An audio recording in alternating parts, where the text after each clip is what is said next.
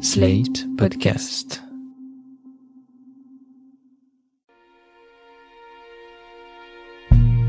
En 1988, Walter Macmillan, un ouvrier africain-américain, a été jugé coupable du meurtre d'une jeune femme blanche, Rhonda Morrison, et condamné à la peine de mort. Au début des années 90, il croise la route d'un jeune avocat, diplômé de Harvard, Brian Stevenson, défenseur des condamnés à tort et fraîchement installé dans l'Alabama. Leur histoire a inspiré un film, La Voix de la Justice, actuellement en salle. Le 20 janvier, la Warner Bros. a organisé une conférence débat au cinéma parisien, le MK2 Bibliothèque, autour des thématiques fortes abordées dans ce film, la peine de mort et le racisme à l'œuvre dans le système judiciaire américain. Trois spécialistes étaient invités, Simon Grivet, historien des États-Unis, Nicole Bacharan, politologue, spécialiste elle aussi des États-Unis, et Christiane Taubira, ancienne garde des Sceaux de François Hollande. Leurs prises de parole ont été suivies d'un échange avec la salle que nous vous proposons d'écouter. Juste une question sur le fait que les juges soient élus aux États-Unis et le rôle politique par rapport à la France où les, magistrats sont des magistrats formés et qui n'ont rien à voir avec le politique. Donc si vous pouvez juste commenter sur cette différence. Merci. Alors, je vais me permettre de répondre très brièvement. Oui, c'est une très bonne question. C'est un, un, facteur très important. Il n'y a pas que les juges, il y a aussi le procureur. Et on le voit bien d'ailleurs dans le film où euh, c'est un nouveau procureur qui prend en charge l'affaire euh, Macmillan et lui-même est très ennuyé parce qu'il il sent l'opinion de son comté insister là-dessus. Donc, c'est un des facteurs majeurs euh, qui explique euh, l'aspect souvent draconien de la justice pénale, c'est que les juges et les procureurs doivent faire face aux électeurs. Et en plus, dans certains États du Sud, dont l'Alabama, le juge a encore aujourd'hui le droit même d'aggraver la sanction euh, du jury. C'est-à-dire le jury, dans l'affaire Macmillan c'est ça, le jury dit bah non on a délibéré, on a un verdict unanime, on veut qu'il soit condamné à perpétuité. Le juge dans une poignée d'État, la Louisiane, l'Alabama, peut encore euh, aller à l'encontre, ils appellent ça jury override, et dire non, non, je suis pas d'accord. Mais c'est vrai que l'élection euh, joue un rôle souvent néfaste. Enfin, on a peu d'exemples pour les magistrats. Pour les procureurs, c'est en train un petit peu de basculer. Là, aux dernières élections en 2018, on a vu plusieurs procureurs, entre guillemets, de gauche être élus et proposer des alternatives, notamment, enfin, vraiment des virages assez profonds dans la politique pénale, par exemple, de ne plus incarcérer les gens pour des petits délits euh, de drogue. Mais pour les magistrats, c'est vrai que c'est moins clair et ça joue clairement en faveur de la sévérité. Oui, alors puisque vous me regardez avec insistance. Alors, c'est un sujet auquel j'ai beaucoup réfléchi parce qu'évidemment, la question de l'indépendance du ministère public ici est posée de façon absolument récurrente à la limite, quels que soient les dispositifs et les aménagements qu'on puisse introduire, euh, il y a cette revendication d'indépendance. Et bon, mais la question de l'indépendance doit se formuler très clairement. Alors, il y a l'indépendance par rapport à l'exécutif, il y a l'indépendance par rapport à autre chose, par rapport à ses propres convictions, par rapport à ses propres préjugés, par rapport à ses réseaux dans la société, par rapport, bon voilà. Il y a toute une série de choses qui interviennent lorsqu'on juge.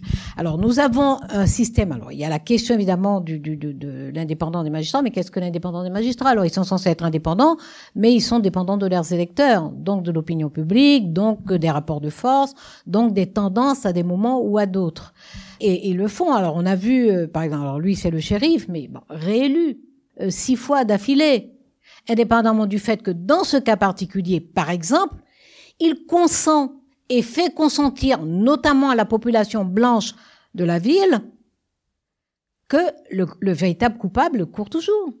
Quand même, parce que euh, parce qu'on parce qu'on a un innocent, ça veut dire que quand même celui qui a commis ce meurtre, ce crime, il reste libre.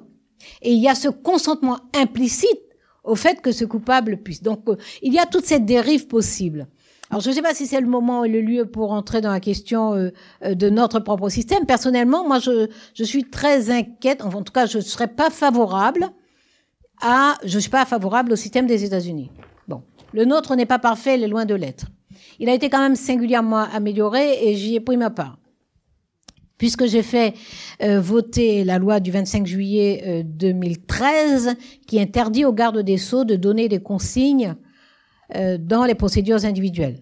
Donc euh, l'indépendance, ça n'est pas l'indépendance telle qu'elle aurait pu être inscrite dans la Constitution, parce que pour modifier la Constitution, il faut quand même trois cinquièmes du Congrès, c'est-à-dire de la totalité, de l'Assemblée nationale et du Sénat, ce que nous n'avons jamais eu, euh, sauf peut-être les huit premiers jours, mais euh, ça s'est vite gâté. Donc, euh, Voilà. Donc moi, je pense que l'indépendance vis-à-vis du pouvoir exécutif est une indépendance importante. Ce qui veut, ce qui ne décharge pas le pouvoir exécutif de ses responsabilités en matière de justice. Pourquoi? Parce que euh, la justice est une institution, d'une part. Euh, D'autre part, parce que euh, justement, euh, aussi bien Nicole que Simon nous rappelait, euh, pardon, Monsieur Grivet, Madame Macaron, hein, nous rappelait, nous rappelait euh, le système fédéral et euh, les lois d'État aux États-Unis. Nous, nous avons une république centralisée. Et donc nos lois sont valables sur l'ensemble du territoire. Ça n'exclut pas, ça n'élimine pas les différences régionales qui existent sur notre territoire. Donc nous avons besoin, s'il y a un lieu et un sujet sur lequel la puissance publique doit monter une capacité de cohésion et d'unité sur l'ensemble du territoire, c'est bien l'égalité devant la justice. Donc il y a la responsabilité de la puissance publique pour veiller à ce qu'on soit jugé de la même façon sur la totalité du territoire. Sinon, on devient une république fédérale et puis on accepte le fait que par nature, ou plutôt en tout cas par choix politique, euh, la justice puisse être plus clémente dans une région euh, et moins dans une autre, que soit la justice civile ou la justice pénale. Donc euh, nous sommes une république euh, décentralisée, hein, selon l'article 1er de la Constitution, mais enfin la réalité c'est que... euh, mais, mais je crois qu'il est utile que euh, les citoyennes et les citoyens se sentent égales, égaux devant la loi. Donc il y a une responsabilité sur les politiques pénales, sur les orientations, y compris d'ailleurs en politique civile. La politique civile, c'est quand même principalement les affaires familiales. Il est bon que les questions familiales soient traitées euh, de bonne façon partout sur le territoire. Et que, par exemple, euh, on n'est pas une région où euh, le membre le plus vulnérable de la famille se retrouve très fortement pénalisé euh, en cas de séparation, euh, perd tous ses droits, alors que dans une autre région, la personne la plus vulnérable du, couple, de la famille, va se retrouver protégée par la loi, ce qui est la responsabilité de la loi, la responsabilité euh, de l'État. Donc, il est bon que même en matière civile, les citoyennes et les citoyens se sentent égales, égaux devant la loi. Donc la question de l'indépendance dans notre pays en tout cas, c'est la question des conditions de nomination des magistrats des magistrats, c'est la question euh, de la sanction des magistrates et des magistrats parce que ce sont pas des gens euh, irréprochables, il arrive que euh, il faille euh, euh, les juger, hein, d'une certaine façon, et les sanctionner. Euh, moi, parmi quelques principes euh, qu'il me paraît extrêmement important de rappeler constamment, et c'est peut-être le principe au-dessus de tous les autres, les magistrates et les magistrats jugent leurs égales et leurs égaux. C'est-à-dire que lorsqu'on juge, on juge des citoyennes et des citoyens. C'est-à-dire qu'on a à ce moment-là le pouvoir exorbitant de restreindre les libertés d'un égal ou d'une égale. Ou même de, de limiter, non seulement de restreindre, mais de supprimer la liberté. On a ce pouvoir exorbitant. Je crois qu'il est essentiel que les magistrates et les magistrats en soient conscients. Donc moi, je suis pas, je, je regarde pas avec les yeux de chimène le système euh, d'élection des magistrats des magistrats. Le nôtre n'est pas parfait, mais la revendication qui consiste à dire on est des magistrats, magistrats absolument euh, indépendants. euh, le pouvoir public n'a pas à mettre son nez euh, dans nos affaires. Il faut qu'on soit détaché de tout. Non, non. Les pouvoirs publics sont les pouvoirs publics qui ont des responsabilités devant les citoyennes et les citoyens. Donc oui à la distance, c'est-à-dire que l'État n'a pas à se mêler des procédures individuelles, il n'a pas à dire que un tel est un copain politique, euh, il a fait des sales coups, mais quand même euh, il mérite pas une sanction. Donc il ne met pas son nez dans les procédures individuelles. Mais par contre, il veille à ce que sur la totalité du territoire, la politique pénale soit telle que nous soyons égales, égaux euh, devant la loi. Bonjour, euh, Fabienne Chalère, je suis magistrat. Et justement, euh, je me demandais dans quelle mesure euh, une des garanties ne serait pas la collégialité finalement dans tout et au maximum possible, que ce soit d'ailleurs pour le pénal, mais aussi pour le civil. Et il n'y a pas de petites affaires. Et c'est vrai que la, la toute-puissance du juge peut être une des circonstances qui peut être également un facteur de risque. C'est en tout cas, me semble-t-il, une garantie, la collégialité. Maintenant, après, c'est sûr que la nomination des juges peut effectivement euh, être euh, plus ou moins indépendante selon les pays. Donc ça, c'était ma première question par rapport aux États-Unis, éventuellement, sur la question de la collégialité.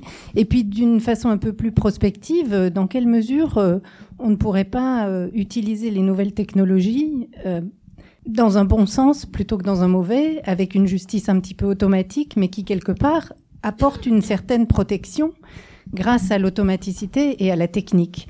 Et les technologies modernes sont-elles un garde-fou euh, à l'injustice? Voilà les deux questions. Merci.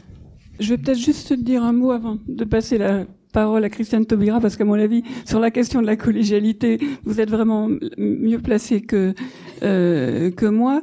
C'est vrai qu'aux États-Unis, avec ce système électif, le, le juge intervient seul euh, dans les, notamment dans les moments de procédure, comme on l'a vu dans le film, moments de procédure qui peuvent avoir des conséquences terribles, et donc il y a une forme de toute puissance du juge euh, à ce moment-là, mais que le système pense pouvoir faire confiance à la collégialité des jurys.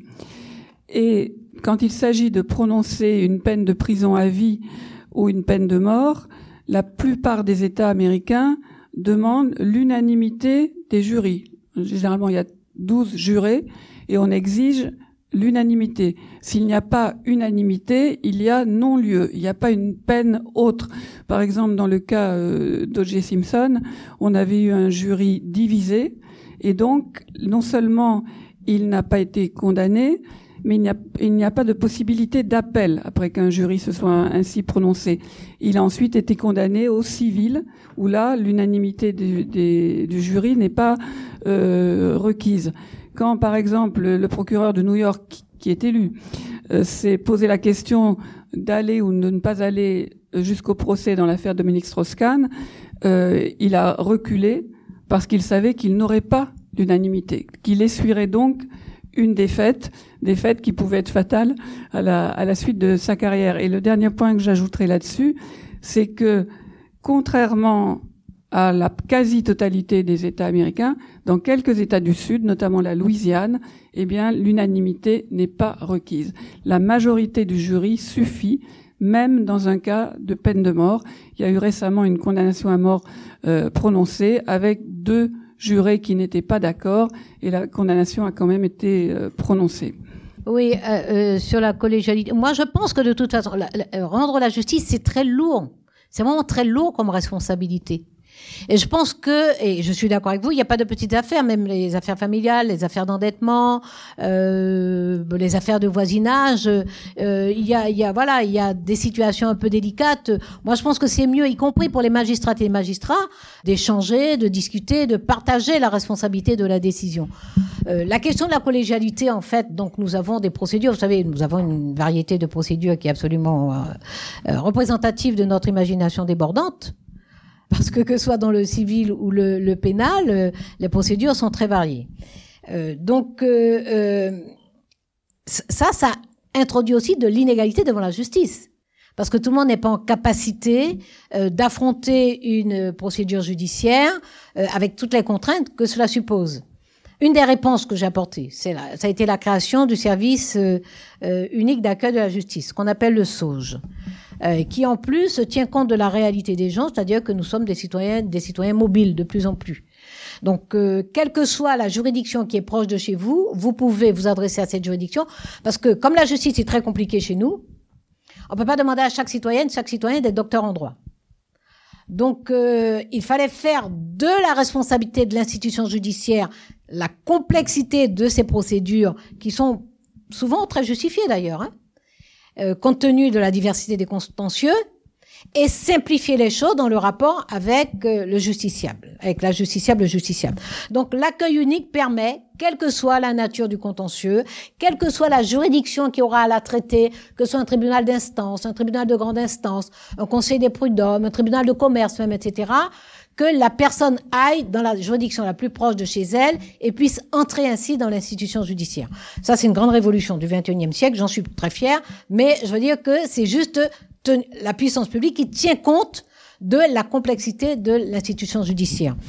La deuxième question de la collégialité, c'est la question de, euh, du nombre de magistrats, tout simplement, compte tenu du nombre de procédures. Il faut tenir compte du fait que de plus en plus, les citoyennes et les citoyens recourent à la justice. Donc les contentieux, le nombre de demandes explose. Et donc, euh, de plus en plus, on demande à des juges de statuer seuls. Il y a cela deux réponses. La première réponse, j'ai essayé de les apporter, la première réponse Euh, je le dis simplement pour euh, montrer que c'est faisable. Hein. C'est pas pour dire que vive moi, vive moi, je sais déjà. Donc, ce que j'explique là, c'est juste pour qu'on comprenne qu'il y a des réponses tout à fait pratiques, accessibles à ce que je dis. La première réponse, c'est suffisamment de magistrats et de magistrats. Voilà. Donc, en faisant des grosses promotions d'auditrices et d'auditeurs de justice, on permet qu'au bout de 31 mois, euh, des personnes arrivent, de plus en plus de magistrates et magistrats arrivent dans, euh, dans les juridictions. Donc ça, c'est faisable. La deuxième réponse, c'est euh, de tenir compte, quand on a une vision politique, de, en tout cas, de quelques explications au fait que les gens soient de plus en plus nombreux à recourir à la justice, y compris pour des litiges qui se réglaient autrefois dans la discussion. Donc, prendre sa part, que la justice, par exemple, prenne sa part dans la cohésion, dans la, le retour du dialogue, entre les personnes, dont voilà tous les conflits de voisinage, presque tous les conflits de voisinage se, se traitent devant les tribunaux. Bon, on peut se parler entre voisins. Hein, parce qu'on va durer. Le juge passe, mais on va durer en tant que voisin. Donc, euh, euh, en introduisant la conciliation et la médiation, facilitant, en rendant obligatoire, par exemple, la conciliation et la médiation dans certains contentieux, je pense qu'il y avait là une réponse au fait que les gens ne se parlent plus. Les gens ne se parlent plus. Même dans un certain nombre de contentieux euh, bancaires, par exemple, euh, tout ça, ça se traitait devant la justice. Ben, en les obligeant à se parler, s'ils ne se parlent pas, s'ils n'y arrivent pas, on va, il y a la procédure judiciaire derrière. Mais on les oblige dans une première étape à se parler, à construire ensemble une solution et donc à rendre possible encore un dialogue, une cohésion, le fait qu'on n'est pas des bêtes fauves dans un, dans un pays à se regarder, mais qu'on peut se parler, qu'il y a des conflits, ça fait partie de la vie, ça peut faire partie du quotidien et qu'il y a des façons de régler des conflits. Donc moi je pense qu'il y a ces réponses-là et tout cela, ça dégage évidemment des ressources humaines donc des magistrats, des magistrats et aussi des greffières et des greffiers pour euh, traiter euh, de, de, de, ce qui doit vraiment venir devant la justice, pour le traiter de façon collégiale. Mais je pense, moi aussi, que la collégialité est vraiment un principe en soi. C'est un bienfait en soi, le fait d'échanger, de discuter et de partager une décision. Sur le recours aux nouvelles technologies euh, Je cultive une espèce de défiance vis-à-vis -vis des nouvelles technologies. Je m'en sers, hein. Je suis pas en train de dire euh, avant c'était mieux et qu'il faut les récuser, mais euh, alors ma défiance elle est culturelle. Elle est culturelle. Partout les nouvelles technologies réduisent la sociabilité, limitent euh, l'échange, la parole, etc. je les évacue. Je les évacue autant que possible. Mais il demeure, ça ne m'a pas empêché, par exemple, de développer la numérisation dans les procédures civiles, par exemple, avec un programme sur cinq années euh, d'équipement numérique pour toutes les procédures civiles. Donc euh, c'est un outil, c'est un instrument. Mais euh, voilà, moi je veux pas que le justiciable il, parle à une machine quoi. Bonjour, Lorraine Anna, étudiante en droit. Ce serait simplement pour rebondir sur les propos de, Christiane Taubira quand vous disiez, vous parlez de sentence irréversible, qu'est la mort. Est-ce que finalement la sentence à vie euh, la perpétuité française euh, même et les périodes de sûreté qui sont parfois très importantes ne sont-elles pas elles aussi irréversibles et quelque part euh, indélébiles? Ce serait pour avoir votre, votre avis là-dessus. Non, ça n'est pas irréversible. La mort, c'est fatal, c'est définitif, c'est machin. Lorsqu'on découvre que, que vous êtes innocent, si vous avez été exécuté, vous avez été exécuté. Si vous êtes à perpétuité et qu'on découvre que vous êtes innocent, vous êtes libéré. Hein, il y a un nouveau jugement, vous êtes libéré. Vous êtes même indemnisé. Alors, euh, il faut savoir, parce qu'il y a quand même eu des cas euh, assez extraordinaires, parce qu'il y a des erreurs judiciaires qui ont été recensées ici en France. Il y a eu des cas, euh, parce que ça nous ramène à ce que nous avons dit tous les trois, c'est-à-dire la, part de, des inégalités sociales dans la nature et la qualité des jugements, des décisions judiciaires et donc, donc les capacités de défense, euh, dans les jugements prononcés, euh, dans l'exécution des peines, euh, tout ça, le, la situation sociale, la condition sociale intervient, c'est absolument indiscutable. parmi les erreurs judiciaires qu'il y a eu en France, il y a le cas notamment d'une personne, un jeune, je crois que c'est Daouche qui s'appelait, je crois, Reda Daouche. C'est quelqu'un qui, il était toxicomane, il a été euh, condamné euh, pas à mort, hein, c'était non, c'était pas à mort. Il a été condamné pour le meurtre de machin. On s'est rendu compte quelques années après qu'il ne pouvait pas être coupable pour la raison toute simple qu'il était en cure de désintoxication le jour du crime. Et donc il a été libéré, sauf qu'il n'a pas été indemnisé, alors qu'en général, lorsque euh, l'erreur judiciaire est reconnue, la victime euh, de l'erreur est indemnisée. Il n'a pas été indemnisé au motif, et ça me paraît vraiment intéressant, au motif que euh, n'a pas, il était confus et qu'il n'a pas expliqué clairement qu'il aurait pu fournir au jury la preuve qu'il ne pouvait pas avoir commis le crime. Oui, c'était l'explication euh, tout à fait officielle. Parce que effectivement, avec euh, la preuve qu'il était en cure de désintoxication, personne ne l'aurait condamné. Donc c'était de sa faute. Euh, je crois qu'il faut savoir qu'on a des choses comme ça qui sont presque aussi monstrueuses qu'un certain nombre de discriminations sociales très fortes et socio-raciales très fortes aux États-Unis. On a, on a une institution qui est capable de dire ça. Vous auriez pu faire la preuve de votre innocence. Vous l'avez pas faite, c'est de votre faute. Donc, euh, alors que d'une façon générale, les, erreurs reconnues euh, font l'objet d'indemnisation. alors non, ça n'est pas la même chose. On ne peut pas comparer. On ne peut pas comparer, même lorsque des personnes qui sont euh, favorables, non, qui veulent, qui sont d'accord pour supprimer la peine de mort, disent ouais, mais mettez au moins du perpète, du perpète sans condition, sans remise de peine, sans rien du tout. On peut pas comparer parce que on peut pas comparer la mort et la vie, tout bêtement, tout bêtement. Donc, premièrement, s'il y a une erreur judiciaire, la personne qui, est, qui a pris perpète, elle peut, elle vit encore, donc elle peut sortir, elle peut avoir sa vie, quels que soient les traumatismes, les souffrances, etc. Mais euh, euh, en plus, euh, même, une, même une personne qui n'était pas innocente, euh, est-ce que la personne, euh, définitivement, elle est réduite, une fois pour toutes, à l'acte qu'elle a commis à ce moment-là? Est-ce que cette personne ne peut pas euh, s'amender? Est-ce qu'elle ne peut pas euh, euh, être réhabilitée en travaillant, en s'instruisant, en, développant voilà des relations? Alors c'est compliqué hein, parce que quand vous avez des politiques qui ne croient pas à la réinsertion, qui ne croient pas à la réhabilitation, ils ne donnent pas les moyens pour ça. Donc les gens font peut-être 20 ans, 15 ans, 30 ans en prison. la prison, c'est la prison. Hein, c'est une désocialisation par rapport à l'extérieur, c'est une autre forme de socialisation à l'intérieur. Euh, donc euh, oui, les gens peuvent euh, au contraire devenir de mal en pis. S'ils sont isolés, euh, pas de relations sociales, pas de visite, pas de contact, pas de lecture, pas, pas d'études, pas de choses comme ça. Moi, je crois que je crois que toute personne peut s'amender. Je crois a priori que toute personne peut s'amender. Et je suis prête à faire face à des cas de gens qui ne s'amendent pas. Je suis prête à y faire face, à constater que oui, la dommage, on a cru, on a pensé que c'était possible, etc. Et ça ne veut absolument pas dire de l'indifférence vis-à-vis des victimes. Ça ne veut pas dire un manque d'empathie vis-à-vis des victimes. Il est d'ailleurs intéressant de voir euh, comment les victimes interviennent dans les procès pénaux, que ce soit aux États-Unis ou en France, quelle est la place des victimes dans les procès pénaux? Ça change considérablement euh, à la fois la nature, euh, la, la, la, la, sévérité des décisions.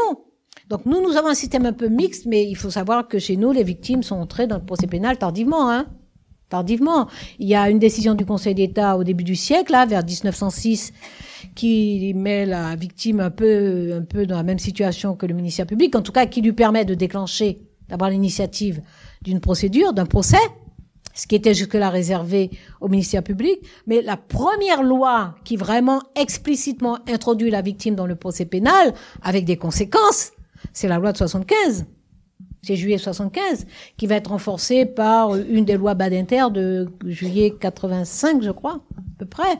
Donc, euh, euh, la place de la victime, parce que jusque-là, on considérait dans le code criminel qui a précédé le code pénal, on considérait qu'un acte délictueux ou criminel était un acte contre la société. Donc, c'est la société qui jugeait. On a tardivement pris en compte la victime, euh, les dommages, ses souffrances, la nécessité de réparer, etc. C'est tardivement que ça a été pris en compte.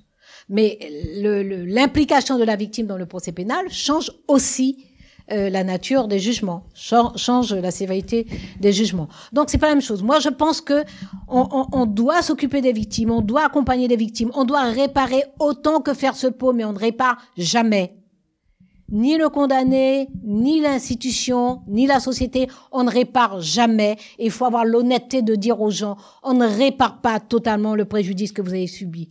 Et parfois même avec plein d'efforts, même avec plein d'argent, on n'a pas réparé un dixième de ce que vous avez subi parce que c'est de la souffrance, parce que ce sont des choses qui ne sont pas monnayables, parce que ce sont des choses, voilà, qui ne sont pas échangeables. Donc on ne répare pas. Il faut avoir l'humilité de le dire. Donc il faut s'occuper de des victimes, de la victime ou des victimes. Il faut réparer tant qu'on peut. Il faut savoir avoir les mots, y compris les mots de regret profond parce qu'on n'est pas en capacité de réparer. Et puis il faut traiter séparément la question euh, de, de, des personnes condamnées et permettre que des personnes condamnées. Mais je veux dire que c'est la question de notre dignité dont je parlais tout à l'heure, ensemble. Si on considère que quelqu'un qui a commis un acte, que ce soit un acte accidentel ou que ce soit un acte délibéré, que cette personne se résume à cet acte-là et que c'est terminé à partir de ce moment-là, ben ça veut dire qu'on ne croit en rien, en notre capacité euh, de grandir, y compris en liberté. On ne croit pas en notre capacité à, grandir, à nous instruire, à, à, à être créatif, à, être sensible aux problèmes des autres, à être attentif à l'autre, même très différent de nous, très lointain, etc. Ça veut dire qu'on ne croit pas à ça non plus. Donc euh, voilà, moi je pense, et, pour moi définitivement, il n'y a pas de confusion possible entre la peine de mort qui est définitive et absolue et même la perpétuité qui, euh, qui laisse encore en vie et qui laisse la possibilité de s'améliorer. Euh, oui, donc sur l'importance de, de, la perpétuité, c'est vrai que ça a été un élément assez déterminant que j'aurais dû mentionner d'ailleurs dans cette baisse des condamnations à mort et des exécutions. C'est systématiquement maintenant la perpétuité réelle est offerte comme alternative aux jurys qui doivent décider. Et de plus en plus, ça fonctionne pour ça, justement, parce que les jurés se sentent en confiance en disant, bon, on pourra pas au moins me reprocher euh, cette, euh, le risque d'une éventuelle récidive si la personne sort. Et il y a évidemment des cas de récidive qui se produisent. Euh, ce qui est intéressant sur les États-Unis par rapport à la France, c'est vraiment l'ampleur des évolutions. C'est-à-dire, moi, ce que j'ai étudié le mieux, c'est-à-dire la Californie, dans les années 50-60, c'était un État qui mettait le paquet sur la, réhabilitation. Et vous aviez des gens qui étaient condamnés très durement, qui, qui pardon, excusez-moi, qui, qui étaient auteurs de crimes graves, des assassinats, qui pouvaient espérer, dans les années 50, sortir de prison après 8 années et demie, si c'était bien comporté en prison. Donc des peines très légères. Et ça a duré euh, vraiment longtemps, c'était un système assez particulier de peine à durée indéterminée, où le personnel pénitentiaire jugeait euh, qui pouvait sortir ou pas. Et puis, comme souvent aux États-Unis, on a pris l'autre extrême à partir de la fin des années 70, on est tombé dans la sévérité absolue. Et donc là, c'était le retour de la peine de mort, et puis un système de peine à perpétuité réelle. Donc on est en ce moment, la discussion, elle se fait de plus en plus sur les conditions de détention. Est-ce que euh, condamner quelqu'un à l'incarcération notamment individuelle pendant euh, quasiment toute la journée, pendant euh, le restant de sa vie, c'est possible ou pas? Est-ce que c'est constitutionnel? Est-ce que c'est cruel et inhabituel ou pas, selon le 8e amendement? Enfin, toutes ces questions se posent. Mais c'est vrai que dans l'évolution des années depuis 40 ans, le fait qu'il y ait une alternative de perpétuité vraiment réelle a été euh, un atout euh, pour le combat des abolitionnistes. Oui, à ceci, je, rajouterai, je rajouterai pardon, juste que c'est vrai qu'on meurt de vieillesse dans les, prisons américaines. Il y, a, des cimetières autour des prisons. Il y a les condamnations à perpétuité avec possibilité de remise de peine et il y a les condamnations à perpétuité sans possibilité de remise de peine. Et c'est vrai que ça s'est beaucoup aggravé à partir des années 90, des lois de Bill Clinton notamment, euh, sur la euh, sur la récidive. Et je, comprends très bien la, la, la, question que, que vous vous posez, mais sur cette euh, la différence peut-être entre perpétuité et peine de mort, on a évidemment fort peu de témoignages de condamnés à mort qui soient allés jusqu'à l'exécution et qui n'aient pu nous dire ce qu'ils avaient ressenti.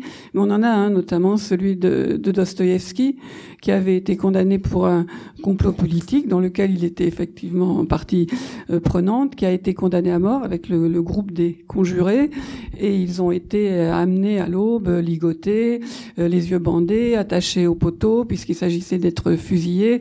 Le, le, le peloton d'exécution a armé les fusils, les condamnés ont entendu ça, et puis non, finalement non. Vous êtes gracié, vous partez en, Sibérie. Et c'est vrai que ça lui a inspiré des pages absolument inoubliables sur ce qu'est cette angoisse euh, toute humaine euh, avant de savoir que sa vie va s'arrêter juste là. Mais je prolongerai juste encore avec une, question supplémentaire. C'est celle euh, des prisons de haute sécurité aux États-Unis, dont je ne peux pas faire la comparaison avec la France parce que ce n'est pas un système que je connais. Mais en France, euh, aux États-Unis, notamment dans les affaires de terrorisme, on est dans des condamnations qui organisent vraiment la folie avec des personnes qui sont incarcérées, comme Simon le rappelait à l'instant, de manière individuelle, dans des cellules en béton, avec un lit en béton, une table en béton et un tabouret en béton scellé, qui ne peuvent pas être euh, déplacés, qui ne voient personne 23 heures par jour, avec la lumière 23 heures par jour pour le restant de leur vie. Et c'est vrai que cette perpétuité-là, la, place qu'elle a dans une société, même une société en danger, une société très gravement blessée, c'est quand même une question, euh, je veux dire, qu'on ne peut pas euh, résoudre en disant ils sont coupables, et en général ils sont coupables, et ça ne suffit pas, je le crois. On va prendre une dernière question. Alors c'est une question pour, euh, pour vous tous. Bonjour déjà. Est-ce que vous pensez que la prolifération des contenus audiovisuels qui traitent du racisme institutionnel ou des biais sociaux justement d'accusation peuvent avoir un impact sur la justice et les instances juridiques? Alors, le fait qu'il y ait euh, plus de contenu qui parle des, des biais, c'est ça, et du racisme? Bah, Notamment de, de tous les, les films et des séries qui Ouais, ah oui, oui, tout à fait. Alors, oui, je pense que- des, euh, alors- de Central Park justement. Absolument, vous avez bien raison de- d'en parler. Oui, oui, je pense que la- ce qu'on appelle, euh, pour euh, schématiser, la culture populaire et les, les représentations sont essentielles. Enfin, si je m'en tiens au, au système états-unien, et je pense que pour la France ça joue aussi, c'est-à-dire que euh, bah, la justice c'est aussi celle des citoyens quand ils sont jurés, quand ils acceptent d'être jurés, parce que souvent ils aiment pas trop ça, mais et ils vont décider à partir de leur représentation. Et qu'est-ce qui forme leur représentation? Bah, C'est pas malheureusement euh, nos travaux à nous d'universitaires, de, chercheurs, c'est la télévision. Et euh, moi, je me rappelle quand je faisais mon terrain en Californie, euh, les, je rencontrais pas de Californiens qui étaient capables de m'expliquer l'état de la peine de mort dans son. Ils savaient pas quoi. Ils pensaient que c'était aboli ou pas, ou qu'il y ils confondaient avec d'autres trucs, ou ils pensaient parce qu'ils avaient vu que le tribunal a été refait, ils pensaient que les conditions en prison c'était trop sympa. Enfin, et donc le, le L'importance de ces repré- représentations culturelles, elle est fondamentale pour faire changer le débat. Et donc, quand vous avez Ava DuVernay qui euh, euh, fait ce documentaire euh, remarquable, euh, 13, sur euh, la discrimination, effectivement, quand vous avez ce film, quand vous avez des séries, quand en France, enfin, on va commencer à avoir des films comme Les Misérables, qui parlent de la police, qui parlent des violences policières, il faut espérer que ça fasse effectivement évoluer les consciences des citoyens. Donc, c'est très, très important. Oui, moi je partage évidemment tout ce que vient de dire Simon. Ce qu'on voit à la télévision, ce qu'on voit au cinéma, ça forme notre mentalité. Pas autant, mais presque autant que ce que l'on euh, que ce que l'on vit. Ce qui nous ramène aussi à une autre dimension, c'est celle de l'éducation. Parce qu'effectivement, peut-être que nos travaux ne parviennent pas partout, soyons réalistes. Mais par contre, l'éducation, la simple éducation civique, éthique euh, à l'école doit aussi jouer son rôle dans la formation de, de la vision du monde des, futurs citoyens et des, citoyens déjà adultes. Et puis, bah, pour votre génération, je vous apprendrai rien du tout, c'est la question des réseaux sociaux qui peuvent jouer un rôle en faveur d'une demande de justice, qui peuvent jouer un rôle de tribunal populaire euh, absolument épouvantable. Donc en matière de, de représentation, de mentalité citoyenne, de ce que la société réclame en tant que telle, on a toujours de, de nouveaux défis à tenter, peut-être pas de, mépris, de maîtriser, mais au moins tenter d'y répondre un petit peu. Peut-être juste un mot qui va témoigner de mon optimisme euh, indestructible, c'est que bon, vous êtes là cet après-midi. Vous êtes là cet après-midi parce que moi je crois que les supports sont nécessaires, ils sont indispensables, surtout quand ils sont de qualité. Euh, que ce soit des documentaires, que ce soit des films de fiction, ça c'est une fiction documentaire. Ben bon, ce sont des histoires vraies qui nous sont présentées, mais c'est très bien fait. Il y a à la fois de l'esthétique et, de et, du véridique et, de l'efficace, et c'est très efficace. Euh, donc euh, oui, ces supports-là sont importants, mais euh, c'est pour ça que je me méfie. Je disais tout à l'heure, je me méfie de la, la fausse socialisation euh, qu'apporte le numérique. Euh, il n'empêche que se retrouver là, dans la salle, avoir la chance d'avoir deux professeurs, de leur poser des questions, de, de, de, profiter du partage qu'ils font, d'un bagage qu'ils ont accumulé. Moi, j'adore écouter les gens, les gens qui ont du savoir. Prenons-en toute simple. Je dis, mais je vis plusieurs vies. C'est-à-dire que eux, ils ont passé peut-être 20 ans, même peut-être un peu plus, non, ils sont trop jeunes. Mais à accumuler ce savoir-là, lorsqu'ils viennent nous l'apporter en une après-midi, moi, je gagne 20 ans. Bah, ça m'aurait pris le même temps de savoir la même chose en travaillant, en éliminant, en sélectionnant, etc. Bon, moi, je donne ma part aussi. J'ai passé 20 ans à, à, à, approfondir des choses aussi. Je donne ma part. Donc, euh, voilà, euh, les réseaux sociaux, les supports, l'image, mais ne jamais, ne pas renoncer à l'échange, ne pas renoncer à la vie sociale. Voilà. Nous ne sommes pas euh, seuls devant nos écrans. Personnellement, par exemple, moi, je ne regarde pas de DVD, sauf si vraiment c'est un documentaire qui a pas moyen de le voir ailleurs ou que c'est un vieux, vieux film que j'aime, par exemple, je peux regarder, re-regarder 12 hommes en colère, Sidney mais Par exemple, il y a des films que je peux re-regarder 100 fois, ou même Les Tontons Flingueurs, pour vous montrer que je suis pas que sérieuse. Euh, euh donc, euh, mais bon, on les retrouve euh, dans, des salles MK2, dans les salles d'arrêt Mais je veux dire, ne renonçons, ne renonçons, ne renonçons pas aux moments sociaux. Hein. Ne laissons pas les réseaux sociaux nous bouffer nos moments sociaux. Donc oui pour regarder, oui pour voir ces surpoints, mais on profite infiniment plus de tous ces films euh, ou des BD ou etc. si on a des, échanges. Donc euh, voilà, c'est. Alors je, je veux dire un mot quand même parce que vous évoquez le racisme institutionnel, c'est ça? Je pense qu'il faut qu'on s'habitue ici à l'idée qu'il y a effectivement du racisme institutionnel. Il y a un racisme aveugle. Il, y, a, il y a du racisme euh, pratiqué par des gens qui appartiennent à des institutions. Ça, c'est absolument indiscutable. Mais là, il y a de la responsabilité individuelle. C'est-à-dire que lorsqu'un policier euh, euh, euh a euh, commet un acte d'agression contre une personne, on dit racisée, hein je mets des guillemets, même si ça a du sens. Bon. il est responsable de ce qu'il fait. C'est pas l'institution qui est responsable de ce qu'il fait. L'institution nous porte à nous interroger si elle couvre ça. Si au lieu de dire mais attention, vous êtes au service de l'institution et les règles de l'institution, c'est il y a le droit, il y a, les, il y a les règles, il y a les libertés des uns, il y a euh, vos devoirs, il y a les procédures que vous devez respecter, etc. L'institution rappelle ça, l'institution elle est clean et la personne, en l'occurrence le policier, doit répondre de son acte. Donc là, on n'est pas en face euh, d'un racisme institutionnel, on est face à une personne qui peut être éventuellement raciste ou antisémite ou autre chose, et qui doit répondre de ses actes et de son comportement. Bon. On a une institution, en l'occurrence, c'est là, qui a tendance peut-être un peu à couvrir un peu systématiquement. Bon. Et on a une institution judiciaire qui a tendance peut-être à prendre beaucoup de temps et à ne pas faire, ne pas faire des jugements tranchés. Tout le monde apprécie mon sens de l'euphémisme cet après-midi. Donc, mais il y a des institutions, il y a, il existe un racisme institutionnel qui est un racisme aveugle, qui n'est pas forcément un racisme délibéré, mais qui peut faire des dégâts considérables. Il n'est pas délibéré au sens où l'institution n'a pas établi comme règle euh, d'éliminer les femmes ou d'éliminer les femmes noires d'éliminer les hommes noirs, d'éliminer, euh, alors aux États-Unis on dit les latinos, mais enfin bon, voilà, toutes sortes de personnes un peu exotiques euh, qui qui ressemblent pas tout à fait euh, au schéma classique de certains modèles, encore que ça se diversifie pas mal. Hein Et vous là, votre coupe, elle vous voit comme ça. Hein Je vous dis. Donc. Mais il n'empêche qu'il y a, il y a, voilà, euh, c'est-à-dire qu'il y a des choses qui aveuglément écartent des gens. Il y a des modes de fonctionnement, il y a des règles, il y a des mécanismes qui écartent des gens. Et ça, il faut le dire. Il faut le dire puisque nous sommes dans une société euh, qui pose notre égalité en tant que citoyenne que citoyen. Il faut que cette égalité soit réelle. Donc il ne faut pas que des mécanismes euh, qui échappent, dont on ne fait pas attention, que ces mécanismes-là nous écrasent. Donc là, oui, ce racisme institutionnel existe, il est lié à des mécanismes, il est aveugle, mais il n'en est pas moins dévastateur, donc il faut l'identifier et le corriger. Il faut absolument le faire.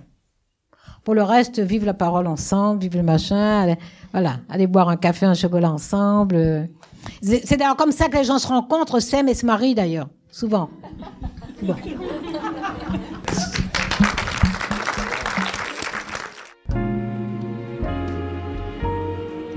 Vous venez d'écouter le podcast La Voix de la Justice. Retrouvez les autres épisodes sur slate.fr ou sur votre application de podcast préférée.